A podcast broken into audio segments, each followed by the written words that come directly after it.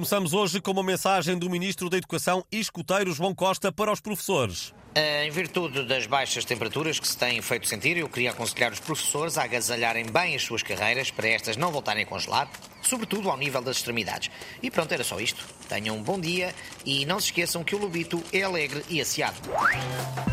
Pedro Nuno Santos reconheceu que afinal aprovou a indemnização de meio milhão da TAP à ex-CEO Alexandra Reis.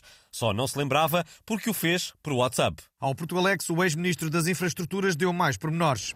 Para ser mais preciso, eu não, não aprovei propriamente. O meu secretário de Estado uh, perguntou o que eu achava de pagar 500 mil à ex-CEO e eu respondi LOL. Ele insistiu eu mandei-lhe um emoji com, com olhos bugalhados e, e, aquele que tem uma nota na, no lugar da língua. Pronto. Uh, ele achou que era uma aprovação. Pronto. Uh, depois começámos a falar da bola e pronto, e aquilo passou. Pedro Nuno Santos explicou ainda que, quando anunciou o novo aeroporto complementar no Montijo e mais um em Alcochete, tinha interpretado mal um WhatsApp do Primeiro-Ministro. O António Costa mandou-me um emoji do avião, eh, seguido do, do porco e do flamingo. Eh, eu, naturalmente, interpretei aeroporto, Montijo, Alcochete e precipitei-me. Eh, afinal, parece que estava só a dizer que quando voltasse da Cimeira da NATO íamos comer umas febras de porco a Alcochete. É um gajo não adivinha. E parece que está finalmente escolhida a localização do novo aeroporto de Lisboa. Vai ser no metaverso. O nosso especialista em tecnologias, professor Cavaco Silva, vai tentar explicar.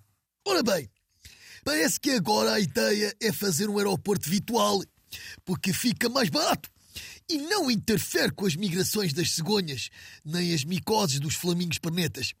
Além disso, os aviões no metaverso fazem muito menos barulho. Mas para quem não perceba o conceito, é capaz de explicar o que é o metaverso? Olha, é uma espécie de cenário de jogo do Pac-Man, onde agora toda a gente quer estar. Tem tudo o que tem o mundo real, mas muito menos mosquitos. Até Nossa Senhora mandou dizer que a sua próxima aparição vai ser no metaverso, que tem muito mais espaço que os sapatos da Cristina Ferreira.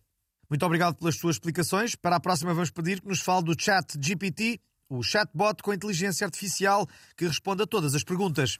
Olhe, sobre isso o que posso dizer é que continuo a preferir o sabichão, que é aquele jogo com boneco que tem um ponteiro e que sabe tudo sobre ciências, geografia, história e tudo mais.